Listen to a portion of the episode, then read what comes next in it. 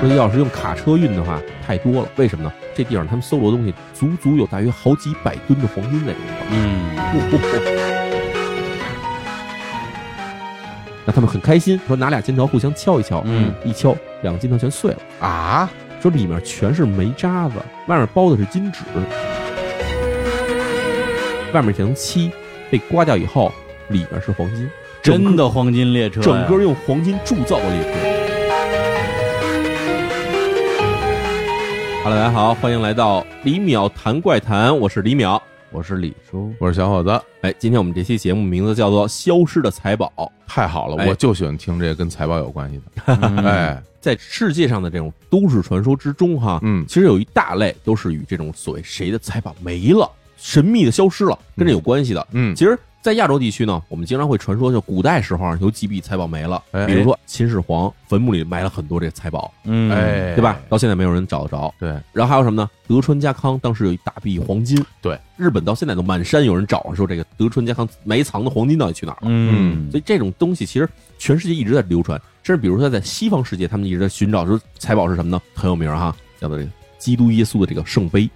嗯哎呦，在这个达芬奇密码里也出现了，说对解释对对圣杯其实并不是个杯子，嗯等等之类的，就是全世界各地的话，有我们一直在传说说有很多这种人类历史上曾经发现过的，这是说制造出来的各种珍奇异宝啊，对，尤就其是那种像西方啊，他们还盛传所谓的海盗哎，嗯藏起了自己的珍宝，然后对留下了藏藏宝宝图图。哎所以你看，前些年啊，很早以前了啊，啊，一个著名的系列电影嗯《夺宝奇兵》，哎，印第安纳琼斯，他讲的都是寻宝的故事。没错。对，《加勒比海盗》是不是里边也有这样的元素？加勒比海盗里面有寻找传说中的什么不死之泉、不老之泉，哎哎然后也有找什么海盗基德的藏宝，这其实都有。哎海贼王一上来就是哎，以前的这海贼王对，留下了秘宝，嗯大家都去寻找。嗯，然后那李连杰当时拍过一电影，什么《冒险王》，哎，冒险王也是寻宝的也嘛，是寻宝的，寻跟宝那个嘛金城武一块对演的。哎，所以这个其实真正的说，这人类对于财宝追寻，大家肯都知道，说对吧？有钱了当然好了，太能向理往解了啊哎，而且这种财宝往往是什么呢？就是从上古时期或者从中古时期传来的那种财宝，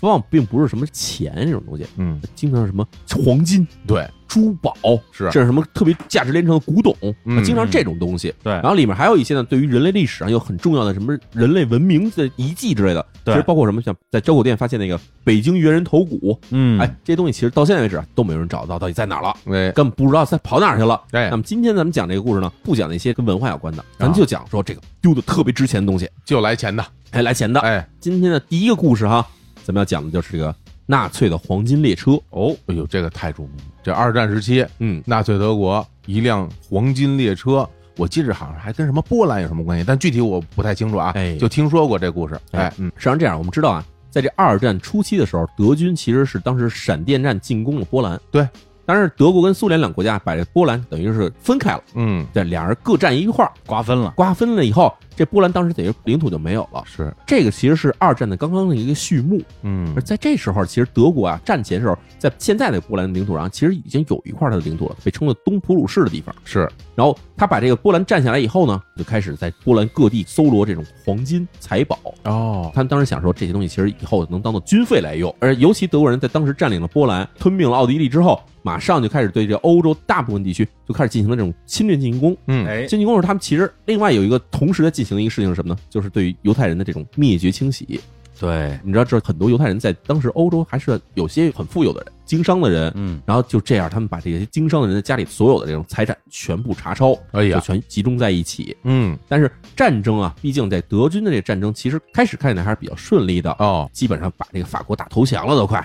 然后呢，欧洲地区感觉起来，除了这个远远的苏联还是它的这个威胁之外，甚至感觉整个欧洲地区不是它的附庸国，就是已经没有什么机会再还手的这种小国嗯了。摧枯拉朽。哎，摧枯拉朽，开着坦克全占了。哎，嗯就这样呢，德军就开始在波兰啊等等地区设置了很多这种集中他们用来搜罗到的财宝的一些地方上。哎，嗯真是你看啊，咱们去看这个历史书，哎哎，讲这个比如二战的故事，嗯一般大家都会讲这个战士，就是某某某战役啊，包括各种进程，嗯但其实不太常提到关于宝物、嗯财宝、嗯金钱的嗯归属，没是吧？错对但实际上在这当中一定会有这些东西、啊一定。会有，对？吧？像啊最开始的时候，远的不说，咱说中国这边，嗯，对吧？英法联军到了北京，不也是到处烧杀抢掠吗？抢一堆对财宝回去吗？对这当然，德军在欧洲这些地方进行这种战争，其实也伴随着对一些城市进行掠夺，一定的，在城市里面这些什么博物馆啊、嗯珍博馆什么地方，就基本给他抢了一通。抢完以后呢，这些东西他们要先藏起来，先搁在哪儿，就准备有朝一日，比如说这战争时候需要一些这种金银的这种东西，比如说我们要去换钱时，嗯那可能就把这东西拿来用，哎，所以叫分散来储存。结果没想到，到了一九四四年左右的时候，战事天平开始向这个盟军这边倾斜，是的，是哎，德军开始觉得这很多地方有点力不从心了，包括这个跟苏军那边作战，感觉落败已经很明显了。而且是双线作战嘛，哎，然后这边这个盟军又开始要弄完你登陆，对，所以很多地方啊，这德军其实防守是比较不严密的。嗯，这时候德军就想说，那咱们可能得开始准备要收缩防线了，集中精力啊，有机会再打反击战。哦，但是这时候就牵扯到一问题，军队你撤走了，那么你搜来的这些财宝物资，你撤的时候可比撤人要麻烦的多了，哦，等于说在打仗时候那些财宝物资还就跟原来地儿放着呢还没运走，来不及运走啊。啊，这时候呢，出现了一辆这我们所谓今天的故事主人公，就是纳粹黄金列车。哎，它本来啊，这些财宝咱们存在当时德国的一个城市叫做布雷斯劳的地方。哎这布雷斯劳呢，现在已经改名了，因为它这地方现在已经不是德国了，归还给波兰了。嗯，波兰给它改了一名叫做弗罗茨瓦。哟，这一听着波兰的名字，哎，这个地方啊，本来在战争中的时候，当时德军有很多人住在这儿，还有很多这种财宝也藏在这儿。哦这时候说，哎呀，坏了，苏联红军已经逼近了这城市了，从这东边开始打过来了，说赶快得撤走，兵员撤走啊，直接坐着这些运兵车上就直接走了。但是呢，这些物资说要是用卡车运的话太多了，为什么呢？这地方他们搜罗的东西足足有大约好几百吨的黄金在这边放着。嗯而且除了黄金以外，还有很多这种珠宝首饰什么的也都在这边待着。所以说这东西咱们要是装卡车运走的话，现在这卡车因为打仗的话，人毕竟是主力嘛，对，哎，还主要得运人，这些物资咱怎么办呢？他想说啊，咱们干脆用这种货运火车装在火车车皮里给它运回去得了。嗯，这样，当时驻守在这地方的德军呢，就开始把这些黄金啊装在了三节车厢里面，要从德国这个布雷斯劳准备要往德国境内去开，靠近柏林方向拉走。结果没想到啊，这路上通往德国这个铁路的这一铁路桥被当时的这个波兰的游击队给炸毁了。嗯，炸毁的话，火车开那儿的话，肯定就没法走了。对，这时候说，那咱们这些东西要运走，现在要再装卡车上，来不及了，嗯人员也不够使。然后你要装火车呢，这火车肯定运不过去啊。嗯，这时候德军当时的处理方法就是想说，我们把这辆火车啊给它藏起来，火车藏起来，把整个车厢的东西全给它藏起来，藏在一个没人知道的地方。等着有朝一日我我军在反攻的时候打到这地方，我们可以把这东西再挖出来，再重新使，避免这些东西啊直接落到苏联军队的手中。这个太大了，这怎么藏啊？他让汽啊车是吧？嗯你把它沉在一个什么池塘里，哎，火车你真没地儿搁呀。而且还三节火车。对啊所以当时很多人听这感觉不太可能这么一事情。嗯，但是呢，历史记载上确实是说有这么一批火车准备要从这布雷斯劳是往德国境内开，嗯但是呢，后来就给它改变了这种行驶的方向。嗯哦，是怎么处理的呢？德军据说哈，嗯当时在铁道的主干线旁边修了一条大概长有四公里左右一条支线铁道。哦，这支线铁道很奇怪，它尽头是没有任何东西的，直接就修了一条拐弯的路，嗯，然后这个火车开到这个尽头以后，把这火车整个整体就给埋到了这个地下，我车皮啊啊，连车皮带车头就就咵全给埋进去了。那他得就是让我说啊嗯，他得把这铁路再拆了吧，要不然人家顺着铁路跑，不就跑到这个火车的位你置？说，对，但问题就是他们已经来不及去刨掉这个铁道了。嗯，这些事儿全弄完以后，这德军就匆忙撤退，而且再也没有机会再回到这地方来了。嗯苏军就直接给打过去了。啊，这时候其实已经是一九四四年下半年了，嗯，不到几个月之后，德军就彻底宣布投降了。哎德国全投降以后，当时负责这个事情的德国军官之类的人，从来就没再提起过这事儿，只是当时有一些参与了这工程的人会留下这么一传说，说当时我们这车好像开到哪儿哪儿哪儿了。嗯，但是呢，因为毕竟战争时期，所以当时这些地方的这地貌跟后来地貌其实发生了很大变化。哎，所以到了这个波兰重新建国这时候，我们知道波兰其实是在这个苏联支持下成立的这个苏联民主共和国嘛啊，。对，然后他建国了以后，当时的这个执政的人就曾经听说过一个故事，嗯，啊，他就特别想把这火车找出来。为什么呢？这火车上这些金财宝，对于当时刚刚建立的这波兰这国家来说哈，其实很重要。而且我觉得相当有一批应该是波兰本国的东西吧，其实都是从这个波兰本国甚至周边的一些国是家吧搜罗来的东西。对那觉得这东西应该本来就是我们本的。来就我们的，嗯而且你想，车上据说哈、车上装了有三百吨的黄金和各种珠宝，三百吨的概念就基本上整个波兰都没有那么多金子，所以他想这东西挖出来后我们就发了。哎，，对，所以当时波兰是想挖这批金子的，嗯但是呢，他们又担心一个事情，说这批金子我们要真的给它挖了出来，嗯，那毕竟他们这个宗主国是这个苏联嘛，可以这么说，苏联会不会插一杠把这笔钱全抢走那呢？肯定会啊。哦，还真是所以，他们很担心这事情。嗯啊。哦然，后据说是从波兰重新建国开始，很长的一段时间里面，波兰他们采取的办法是什么？他们知道大概这个区域里面是买火车的地方，把这一大片地方全给它宣布为军事禁区，就给管理起来，哦，嗯，这样不让普通平民进，我们也不挖，苏联人也不会到我这儿来要金的来，我还没挖出来呢。哎，他们还把这信息啊，就尽量严密地控制住，嗯不让苏联知道这些，比如说我们是不是在这儿探矿之类的事儿，不让他们知道。我就先不提，我先不提什么时候时机成熟嗯我再哎弄啊，就先先等着。当然，我们也知道，这个波兰跟苏联关系其实到了八十年代、九十年代时候就有一些变化了。对，哎，波兰开始一些自由化这种倾向开始出现了。那时候，很多人提出说，我们是不是应该把这些钱挖出来？这样的话，因为毕竟在苏联解体之前，波兰当时的经济并不是很好，是，就是参加这种所谓的大型的这种计划经济嘛。嗯那，时候我们要把这些钱挖出来的话，是不是对我们国家这经济是有很大帮助呢？当然了，他们其实尝试过想要挖，但是呢，所有的挖掘基本都是这种政府出面的小规模挖掘。嗯，哎，，就是比如说，我们看这儿有没有吧，先挖一挖，看底下是不是能挖出点什么相关东西来，来一瞧，哎来一桥试试。但是从来没有进行过集中的挖掘。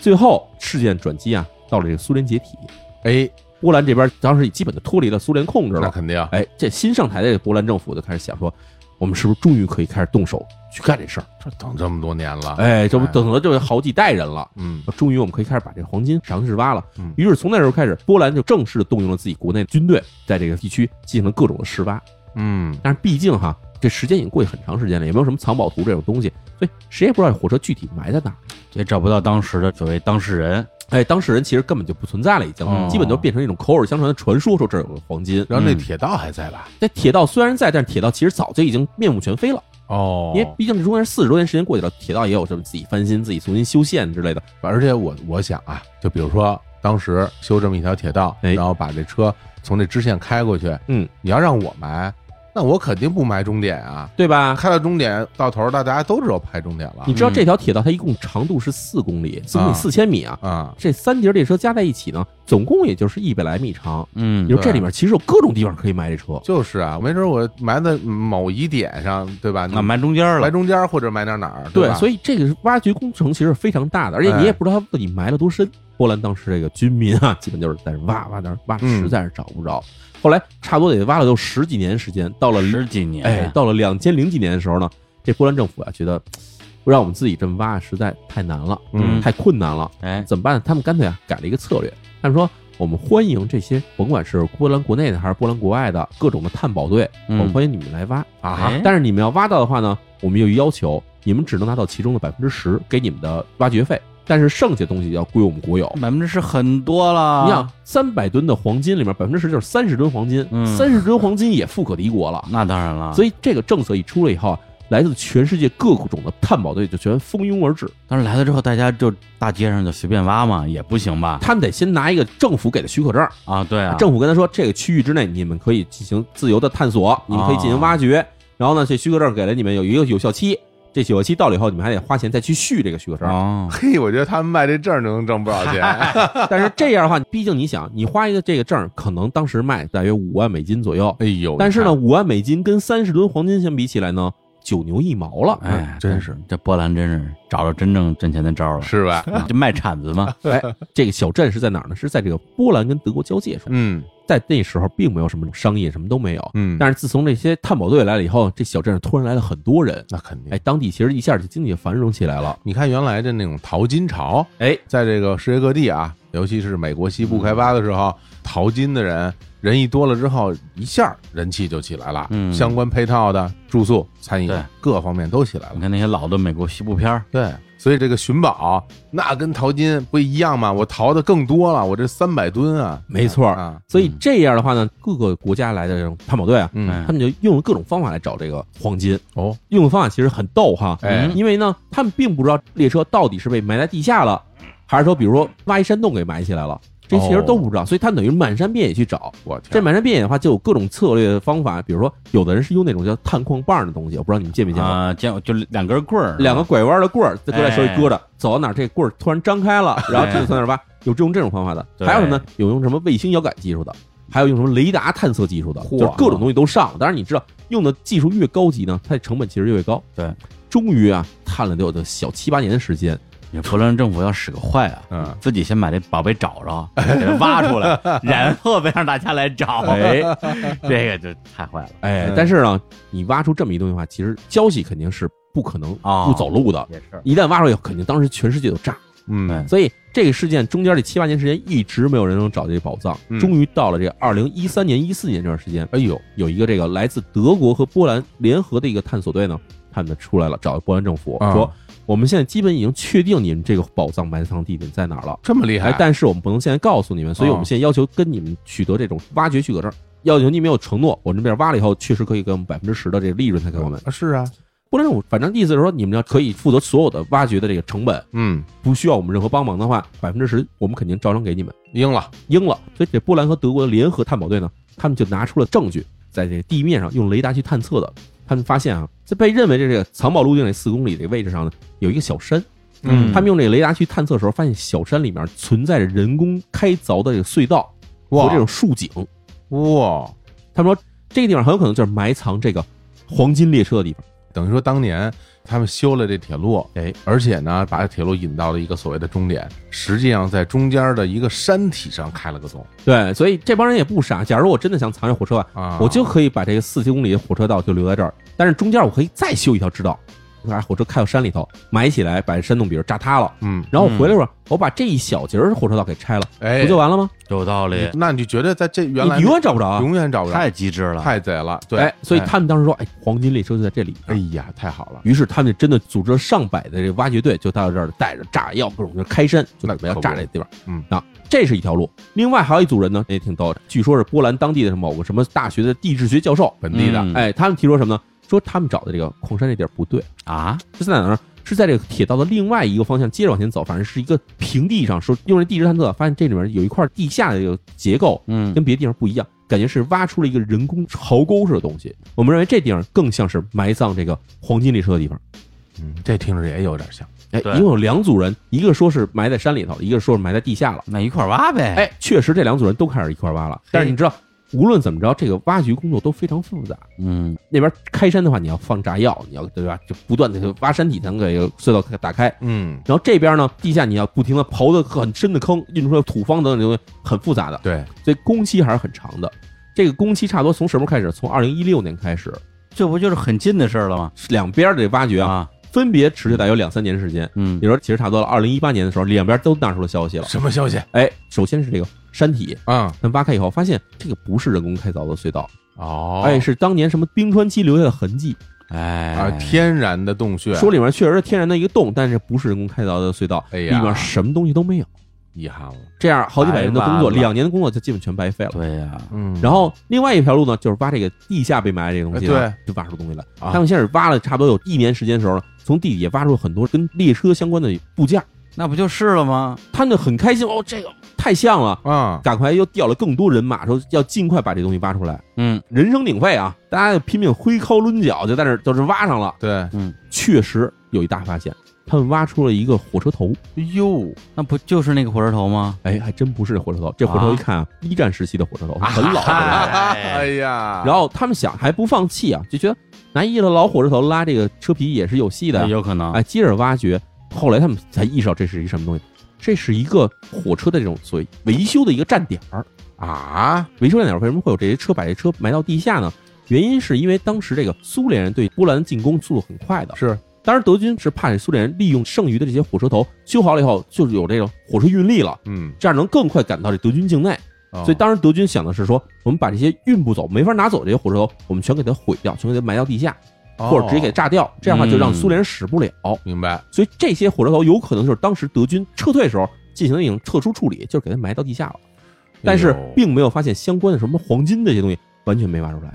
这那太遗憾了。啊那等于说两边都白干了。到了现在为止，我们说了半天这个纳粹黄金列车这传说，它一直存在着，但是始终没有人发现它到底存在哪儿。但是车上这三百吨黄金，真正要是被谁发现的话，那世界首富肯定至少是有了。嗯，呃，买下一两个小国，其实也估计没什么问题。小国儿我天， 哎，但是始终没被发现。然而呢，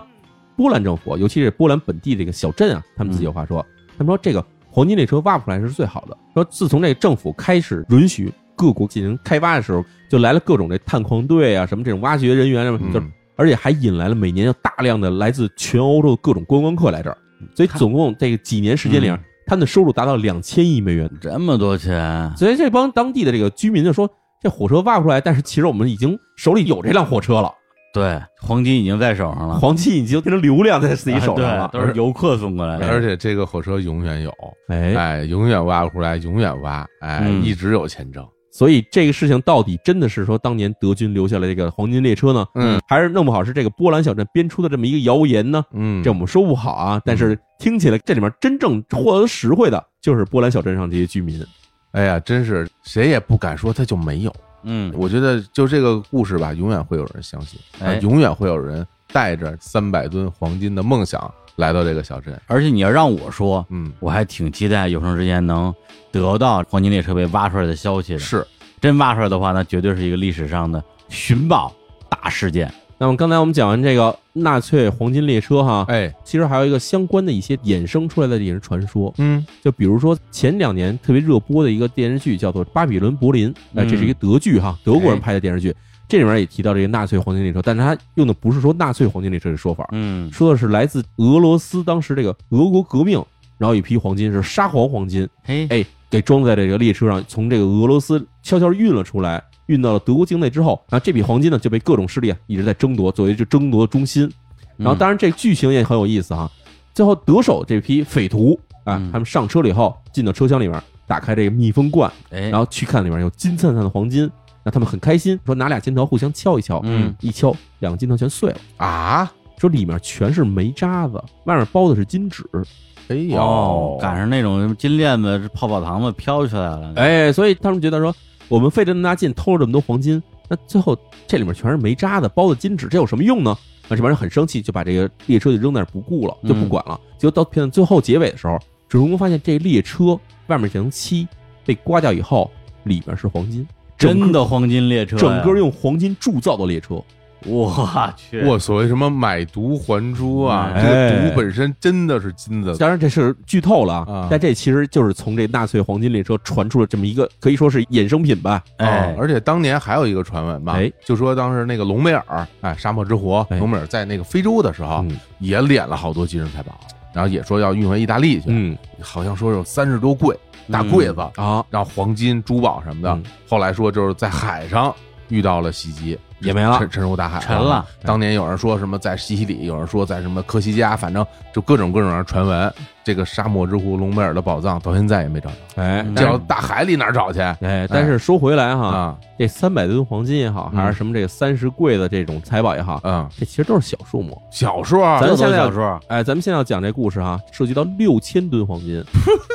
怎么越来越多了？这哎，这个六千吨黄金很厉哪害，儿来的？哎，可以说是到目前为止人类所遗失的宝藏中最大的一笔。哦这个名字叫做山下奉文宝藏。哦，这山下奉文是什么人哈？大家可能不太熟悉。山下奉文啊，是这个日本侵略军中的一名大将，哦，哎，是这陆军的人哈，也是二战时候的二战时候，而且啊它主要进攻方向呢是这个东南亚、马来西亚，所以它也被称为马来之虎。哦，哎，山下奉文这个人啊，当然最后接受这个战犯审判，哎嗯然后被处死了，而且处死地方是在菲律宾。嗯但是这个人啊，因为在东南亚地区长期作战，而且占领了菲律宾、占领了马来亚这些地区以后，他等于是横征暴敛。哦，就是因为毕竟当时日军这进攻东南亚的目的，一方面是为了军事目标，另一方面是因为这些地方其实是他们的主要资源供给地。对嗯，大家提了就觉得菲律宾这块好像就产点什么香蕉，像产芒果，芒果，哎，但实际上菲律宾是全世界第七大黄金产量国，哎我那么厉害那么有钱这国家是特别产黄金的地方。啊哇，所以以当时沙范文占了这个菲律宾，然后占了马来亚这些地方的时候，他们主要目的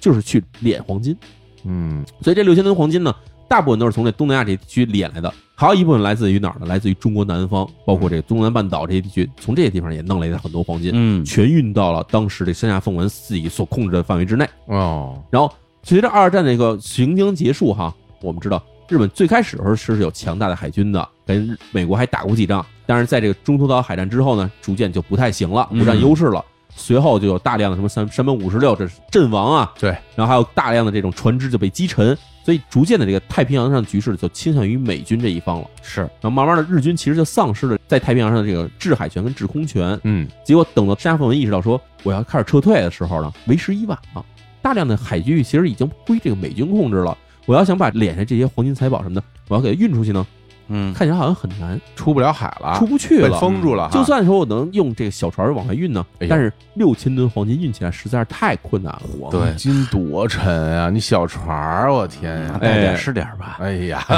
而且特点是什么呢？石家范文脸的这些东西还跟之前说起来纳粹脸的那些黄金不一样。嗯因为纳粹他们收敛的其实有好多黄金制作艺术品，嗯，但是施压凤文脸上这些黄金，其实它全做成了一块一块大金锭，就是大金条，哇，大金坨子，就是方便运输用的。他是不是给融了呀？它其实肯定是重新融造、重新造嘛其，实你看东南亚那边很多造像嗯，就有那种金子哈，打金佛之类的东西对，嘛。而且他那时候寺庙很多都是金装饰嘛，哎，嗯嗯所以这地方确实有金子。的确，这个时候，山下凤文啊据说想一个辙，嗯他找了几处这个分散的藏宝地，把这些黄金啊藏在了东南亚的各个地方。有地方说是藏在菲律宾的很多岛上，因为我们知道菲律宾是上千个岛的一个国家，对嗯藏在菲律宾的主岛上。还有地方说什么呢？说藏在了这个中国的台湾岛。哦，哎，台湾岛它挖山洞藏起来了，嗯还有地方说可能藏在海南岛，哦或者还有地方说藏在印尼的这些岛印上尼。岛哎哎，等于是说，山王用了各种方法把自己脸上这些黄金呢就分散藏在了东南亚各个地方。这个不好找了，那么多地儿，然后那个一地儿也不知道有多少啊。但是我都倒觉得他如果分散了的话呀，倒好找了，对你总能找着一个吧，对找着一个就行啊，就是假如是这个六千吨黄金全藏在一个地儿，找着的话就全是六千吨黄金，要不就没有。但是又没有，它分了六千个地方找呢，每地方有一吨黄金，哎，这个好找一点儿。对啊，六千分之一啊，哦，找点是点儿，哎那也一吨一吨也行行，一吨也行。但是是无论如何啊，山下奉文这个人啊，因为他被盟军给控制住之后，经过了审判，没过多长时间就在这个菲律宾被处死了。也没管他把这黄金的这个要出来。问题就是山下奉文其实自己可能都不知道这些具体的黄金藏在哪儿，因为不是他去办的，是他让嗯手下人去藏的。哦，所以山下奉文这个人被处死之后呢，很多人说这黄金总数到底有多少，我们不知道，说是六千吨，到底是不是真有六千吨，这是不知道这的。传的也是啊。哎，第二呢，就是具体埋在哪儿了，这是不好说的嗯。但是呢，有一些人发现了一些蛛丝马迹，哦，首先呢，说到这个山下奉文，他有一个司机，这司机啊，当时在二战结束之后呢，就被美军控制了。他为了逃避美军，主动向美军啊招供了一共有大约十二个左右的藏宝地点，这个太有价值了，而美军去这些地方要确实挖出了一些黄金，啊，真挖出来了，真挖出黄金来了。哦所以当时这些黄金挖出来以后，美军才确定了说啊，山下奉文这个传说宝藏可能真的存在。嗯但是嗯这跟他所传的那个六千吨黄金那数量相比起来，实在太少了。嗯，但是要问这司机说，你还知道着更多的地点呢？司机说我不知道，我是只知道这些。那估计是真不知道。哎，这毕竟到这程度上没有必要再隐瞒了对嘛你。都说了，你对，所以呢，美军等于是后来一直说想要去找这个黄金，嗯，不光是美军想找这黄金，最大的藏宝的可能性就在这个菲律宾，对，啊，因为当时这十二个藏宝地点全在菲律宾发现的，所以后来的这个菲律宾政府的一些人也是一直想说我们要把这黄金挖出来。官方去挖，这时候我们要提到这个菲律宾著名历史上的一个大贪污犯总统哈，嗯叫，马克思。哎，嗯哎，这马克思这位总统哈，向来啊评价不是很高。最开始是什么呢？他是麦克阿瑟的一个 走狗，哦，我们知道麦克阿瑟基本上那时候美军在太平洋地区的代言人嘛，最高指挥，最高指挥官嘛，嗯所以他基本是紧拍这个麦克阿瑟的。哦，然后后来就被麦克阿瑟任命为北吕宋八省行政官。吕宋我们知道其实就是菲律宾的古代名称嘛。对，嗯，之后他就加入了所谓的这个菲律宾自己的自由政党，到了一九六五年的时候当选了这个菲律宾总统。哦，哎，从那之后他基本上实行了一个类似于独裁的这么一统治。嗯，是独裁这段时间里面，马克思其实啊并没闲着，嗯给，自己敛了好多财宝。你看，同时呢，还让这手下人啊到处出去找山下奉文宝藏到底在哪儿，一定要找着。嗯，对，就这样哈。马克思在菲律宾这个任上大约待了有二十年左右时间的总统，直到一九八三年，他一政敌非常有名的叫阿基诺，阿基诺在这个菲律宾的马尼拉国际机场啊遇刺。当时人家说你两个政敌，那这人肯定是你干的，就把这矛头指向了马克思。嗯而后来发现确实是马克思在后边用的黑手，哎啊，真是他干的，哎，所以之后呢，就掀起了国内这种反对马克思的这种浪潮。嗯所以到了这一九八六年的时候呢，群众大规模抗议，马克思在国内待不下去了，跑美国去了，嗯就跑回他东家那边去了。然后到了一九八九年的时候，马克思啊就直接死在了美国这边。哦，哎，但是在死后，人们发现啊，他在国外有很多自己秘密账户，尤其是在瑞士这边银行藏了有五千多吨黄金的这种资本，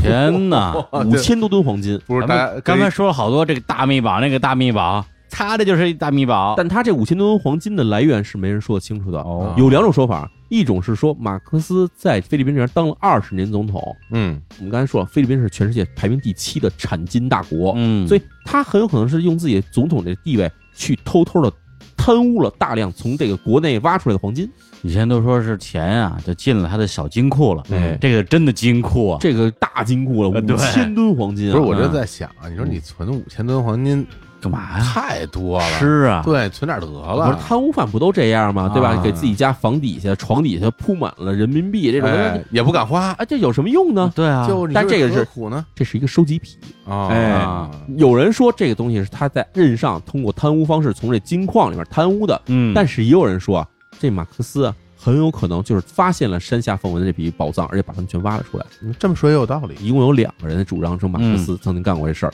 哎，第一个人呢是一个美国来的探险家，他其实故事很传奇了啊。嗯，他说他一九五几年的时候就来过菲律宾，当时是作为驻菲美军来到这菲律宾的，哦因为，我们知道其实菲律宾是有美军基地的。对，他来这边以后呢，他就跟当地的一个这老头聊天儿，说这老头手里有一张当时日本留下的地图，我这老头呢反正就是高价卖给了这名美军探险家，嗯，他就把这个探险图拿在手里，他一直看不懂。因为老头拿着这探险图，他也没找着的原因就是他也看不懂，啊，哎，他就一 直在研究这探险图到底怎么回事嗯儿。哦，就这样，他研究了很长时间。到了七十年代的时候，他突然觉得啊、我看懂了。我天我，也怎么看？这当然我也不知道怎么看的了， 啊这张图我的手里都没有。 对不起，我有有点心急了。他可能上面他写的可能都是汉字啊，嗯他看不懂。那给你的话，我估计你就看懂了哎。呦，哎，可惜了，可惜谁了，让七十年代你没生呢？真是哎，所以这美军当时已经退役了哈，探险家他带着藏宝图再次回到了菲律宾，寻宝哎，带着一支小队人马，因为他不敢带太多人，带着人多了以后难以控制，树大招风，哎，树大招风，就带了三四个人，他们就准备要去寻宝。按照寻宝图的这个指示，果然在一个这种破败的小的这山洞里面，找到了一具这个纯金的佛像，纯金的，纯金佛像。这纯金佛像其实在当地东南亚这地方不算太罕见，哦因为我们知道像敬佛国家什么缅甸、泰国嗯，有佛像纯金的，其实还挺多的。嗯是结果这个美国探险家呢，正端详着纯金佛像时晃了晃，哦哎，，觉得纯金佛像虽然挺大，但似乎好像没有看的那么沉。嗯他摇晃一下，觉得里面好像是空的，就这么着，就找到一机关，把这手从这大佛的肚子里探进一摸，里面全是各种的珠 宝。哦，哎呦，这可就值老钱了。等于说这个是一个不是实心儿的金佛，但是里边装满了金银财宝，哎这金佛是个容器，是个容器，是个容器我们家装珠宝都有一金佛，哎当时这个探险家欣喜若狂，就让手底下这几个人啊把金佛扛了回去。这毕竟已经找到一个线索了，就是凭现在手底下这几个人呢，挖肯定是挖不开。 嗯，抬东西，假如里面真的有六千多斤黄金，也抬不出来啊。对所以他说回去准备要招兵买马，对吧？先把我挖到金佛这事儿先拿出去公布于众，这样找一些投资家来，风险投资人嗯，出点钱，咱们大家集个资，可以雇人开始挖活了。结果没想到他回到马尼拉之后呢，当天晚上这个事情就走漏了。哦，过了一天以后，据说就有一帮黑衣人啊嗯，袭击了他住的这地方。直接亮明身份，说自己是政府人，哎，嗯说认为你涉嫌偷窃我国国宝，这些金银财宝是我们国家的，哎，对反正就把这哥们儿给扣了。扣了以后，当时这个马克思据说就已经出面了，指使他手下人跟这个探险家要说，你必须把你这探宝图和这个地点告诉我们，嗯，不然的话，我们就判你死罪。毙了你，哎，嗯这人肯定迫于这种淫威，没办法，只好把这东西全告诉他了，那然后还被这些人给驱逐出境。嗯之后，马克思就拿了我这些探险坐标、探宝图，很有可能就把那个真正的山下奉文的宝藏给挖出来了。有可能，哎，然后这个美国人他为什么提这事儿呢？是因为八十年代的时候，马克思的五千多吨黄金这事儿曝光了以后啊，嗯，他提出来说这里面是有他自己发现的那个黄金。金佛吗？哎，他说这东西应该归我。哦，哎，他提出这主张，然后嗯另外一个人呢、提出故事跟这个其实颇为相似。哦，这个人其实是一个菲律宾当地的人，嗯，他说自己啊其实是一个战争的一孤儿，他妈妈是这菲律宾当地人，他爸爸是当时在这个菲律宾的美军。哦，生下他之后呢，这美军就撤回去了，就啊走了，给他们娘俩扔在这儿了。这很常见，然后他妈妈这个过一段时间，反正也就病死了，哦所以这人他其实长大是一孤儿。他说他长大以后啊，他的父亲曾经跟他联系过一次。嗯这父亲跟他联系的目的没有别的，就是说想要找这个财宝。所以等他接到他父亲联络之后呢，他父亲直接从美国就来到了这个菲律宾，然后跟他两个人一起去研究当时山下奉文留下的一些可以说蛛丝马迹吧，嗯，比如说藏宝图啊，或者说一些传言的这种各种顺口溜什么的，哎他嗯想说，哎，这个可能能找着。而且他的父亲之前是驻日美军，据说他的父亲还曾经参与过最开始这美军挖掘十二处藏宝处的这活动，所以他父亲其实是对当时这个山下奉文藏宝特征的一些地方是有记忆的。嗯他凭直觉就觉得说哪些地方看起来就跟当时我们挖财宝那些地方看起来很像，哦，于是爷儿俩两个人就开始在菲律宾到处去找，结果没想到啊，在他们终于找到了山下奉文这个宝藏的时候，可以说是一个挖开这里面就是黄金的时候呢，嗯，突然马克思手下出动以后，把他爸爸给打死了，秘密杀死在了菲律宾。嗯他当时是侥幸逃出了一命。嗯，他等到这个马克思彻底死了以后，站出来说：“这个宝藏发现的时候是有我的功劳的，也出来主张这个事情。哎，听上去都挺传奇”的，哎，但是也很难证明。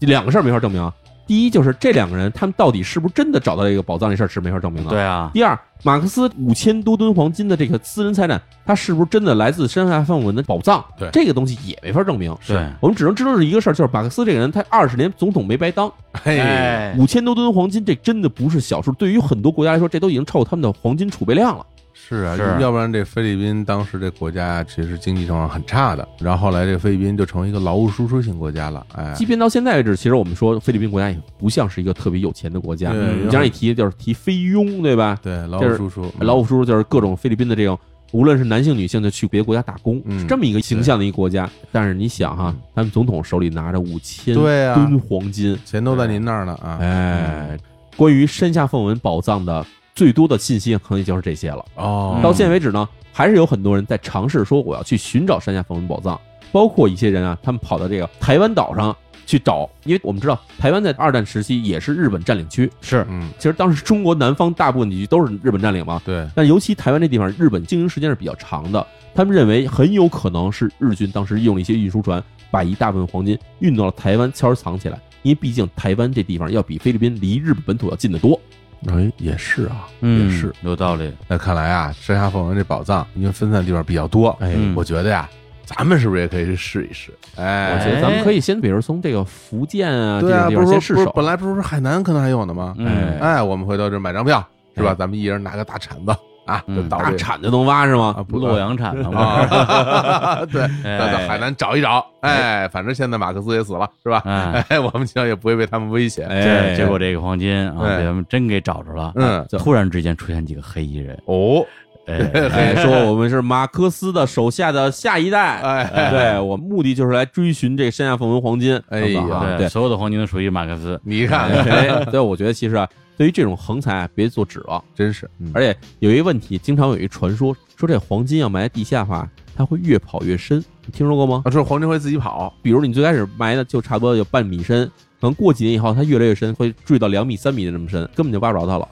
感觉像是说挖人参是吧？听着有道理。对，好像说以前说挖挖人参，这人参都有自己的这个魂儿啊什么之类的，哎，它会挪地方，嗯为了不让人挖出来。但是你知道这黄金这传说越是跑越深，这其实有道理的。嗯，为什么呢？就是你回忆一下啊，我们中国各种古都，开封、洛阳，嗯经常是说你从地上往下挖，挖多少米下面，你会发现某朝都城。哦哎，挖多少米下面以后有多少某朝都城，就是其实根据这个地质的变动以及这个随着城市的这个毁灭、重建、毁灭、重建的过程，地基其实越来越高的。假如唐朝时候有人在开封的地方埋了一罐子黄金，嗯，你现在往下挖的话，估计可能得挖下好几百米才能挖到这东西，因为毕哦竟老的开封城已经早就在地面以下了，嗯嗯，所以这个事情其实我觉得还是有道理的。对，我觉得就是大家别指望这个事情，我们哎再接着它看看还有什么可以垂涎三尺的这种神秘消失的宝藏哎存在。还有啊，还有前面我讲这两个啊啊，都是属于财宝找不着了，嗯就不知道哪儿去了。对最后咱们要讲这个啊也是一笔财宝，好消息是什么呢？找到了，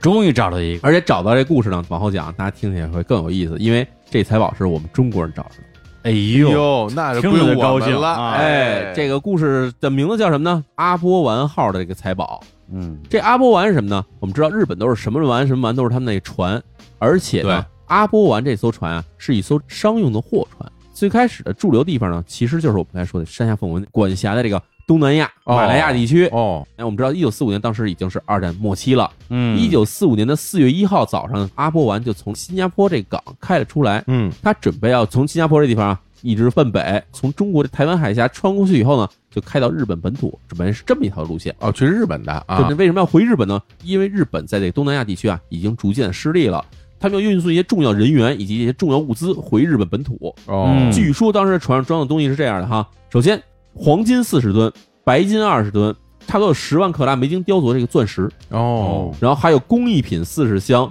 西定三千吨，钨两千吨，铝两千吨，钛八百吨，橡胶两千吨。我这都是好东西啊，就是你知道，除了这个金银财宝以外，其实大部分都是战略物资啊，对，非常有用的，铝啊、锡啊、钨啊，这都橡胶哎啊，、这都是打仗时候用的东西轮。胎，而且呢，船上还带了两千人，基本都是当地的这些日本人的军属和这个军人。嗯，有真是不少人，所以这一艘船其实是一种处于要超载状态。绝对塞满了，但是呢，你也知道，当时这个能够从东南亚返回日本海船已经越来越少了，其他路线呢也很危险。你坐飞机的话，当时日本已经丧失了这个领空权了，是，所以这艘船开出来的时候，它并没有悬挂日本国旗，哦，挂的是国际红十字会的那个红十字的旗。哦，想蒙混过关，想觉得这是一艘医院船或者这艘运送伤员的船，果然还还比较顺利。从新加坡开出来，一路向北，一点事儿都没有。嗯，但是呢，这船就逐渐接近了中国大陆的这个土地了。哦，哎好，它贴着这个中国大陆，我们知道边儿这广东、福建那条线，开到了台湾海峡这地方的时候，接近的地方现在叫做福建省平潭县牛山岛，它正好碰上了一艘在附近巡逻的美国潜艇。哦，哎，这美国潜艇当时就上浮以后发信号说停船检查，为什么呢？因为对方不是交战国的舰艇，嗯，不是这个挂着日本军旗的船，所以理论上这潜艇不能直接打。对，但是他怀疑说这船上可能有军用的东西，他要求你停船。嗯嗯但你这船上肯定他心里有鬼啊，嗯，不能让美军发现这船上的东西啊，有这么多军人在船上呢，还有一堆军官、军属。其实啊，嗯能能看出来，因为像这样的船啊嗯，它那个吃水线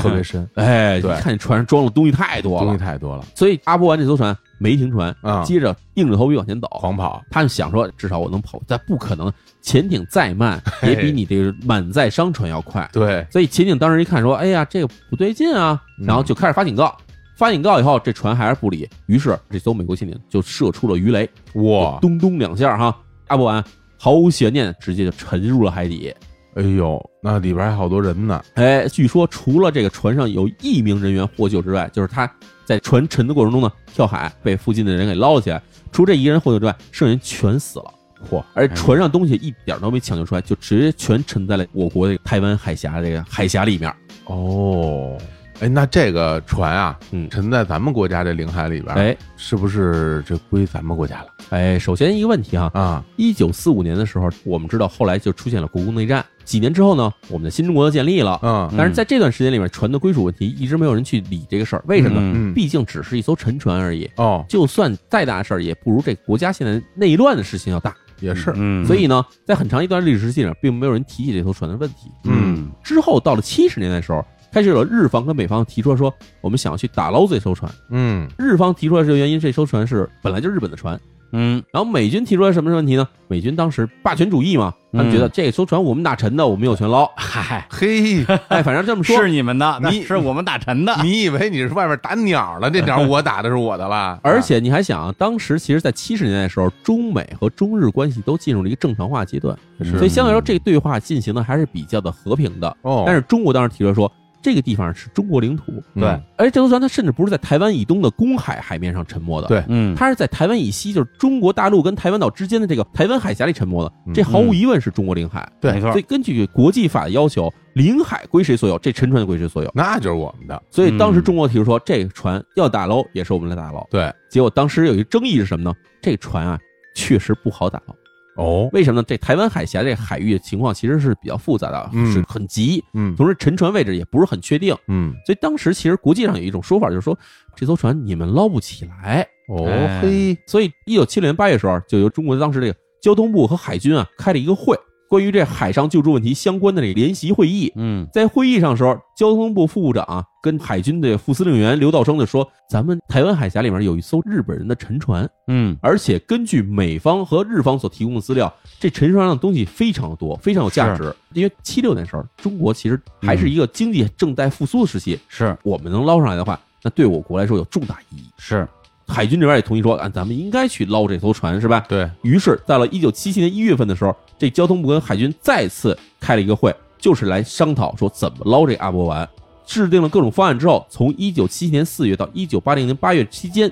中国就开始正式在福建平潭县牛山岛以东这海域阿波丸沉没这地方开始了探测和打捞工作，嗯历时一共有三年时间。嗯，而且据说啊，新中国建立之后，中国进行了最大的一次打捞工作。应该是了，哎，在这三年多时间内打捞工作里面啊，先后啊派出了六百多名潜水员，而且水下最多的时候呢，总共潜水有三千六百多次，哇，就是差不多每个潜水员平均下来一个人要潜六次多左右。嗯那这个非常大的一个工程了，而且这个船有一个问题是什么呢？当时并不是说整个沉下去了，因为它是被鱼雷击中的，而且鱼雷击中的位置呢，很有可能是当时这个轮机舱的位置，等于从这船中间断成了两半儿，哦，还没完全断，等于是撅起来了，就这么着沉下去了。嗯，所以这船要想吊起来的话，必须把这船中间切割开，分别往上打捞，这才是成功的一个模式。哦，所以还得在水下进行清远堰的切割，呃用那东西你得给它锯开，它在水里边切割，这水位切割还得在水底下进行爆破。对所以当时的这个工作挺复杂这的。听上去技术上非常困难啊，最后结果是什么呢？中方这边成功的从水底下捞起了大量的这个物资，包括锡锭、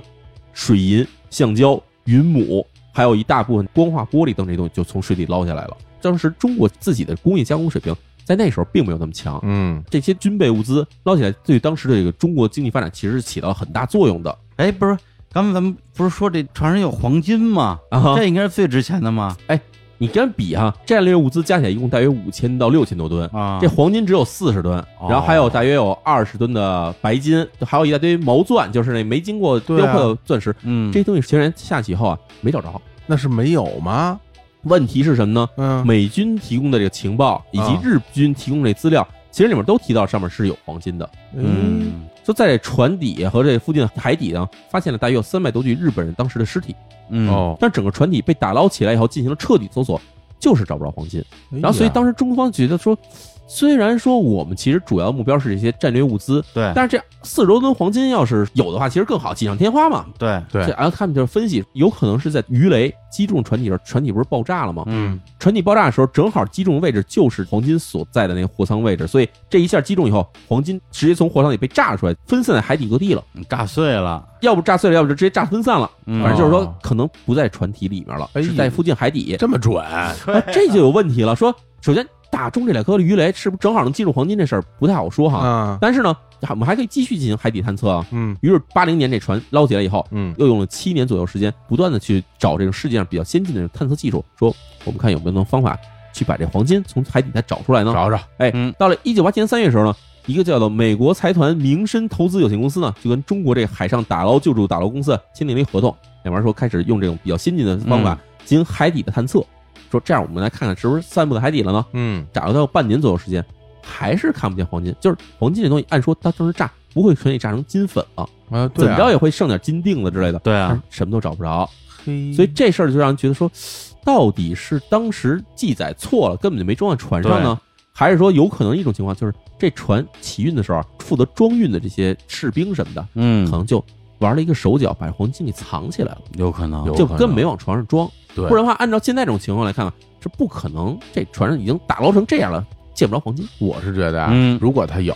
无论是不是被炸，哎，你至少能找一丢丢吧，没错，对？吧？你怎么展个渣儿哎是，吧，也能找着吧？哎这是一毛都没有，什么都没有，那我觉得就是船上没有。其实关于这笔黄金下落啊，当时日本啊，在二零一四年左右的时候还拍一部电影，哦这部电影名字叫做《人类资金》，说是当时这些黄金不光这艘船上四十吨黄金，嗯其实有大量当时在东南亚敛来的黄金，嗯但日本军官是想把这些黄金运回国内，但是有一批这个下层的军官和这士兵觉得说这黄金啊运回国内也只是被一些高官给贪污了，嗯，所以他们就想了一办法把这批黄金啊给藏了起来。哦，而他们代代啊就守护这秘密，不到万不得已时候，这批黄金不能拿出来使。哎，按照以往的逻辑，我们想说这个黄金是不是要去支持什么日本发动侵略战争？但并不是，嗯它，这个片最后主旨是说，现在这个东南亚其实还是大量的这种贫困地区的，需要这种人类去帮助这些地方去变得更富有，变得更好。当时这主人公他找到这批黄金以后，把这些黄金就拿出来捐给了一些国家，嚯哦啊，去援建了一些医院，援建一些学校。所以说这个电影的意思就是说，为什么叫人类资金呢？就是这些钱呢是从这东南亚这些人民身上去敛来的，是所以最后这些钱应该还给东南亚人民，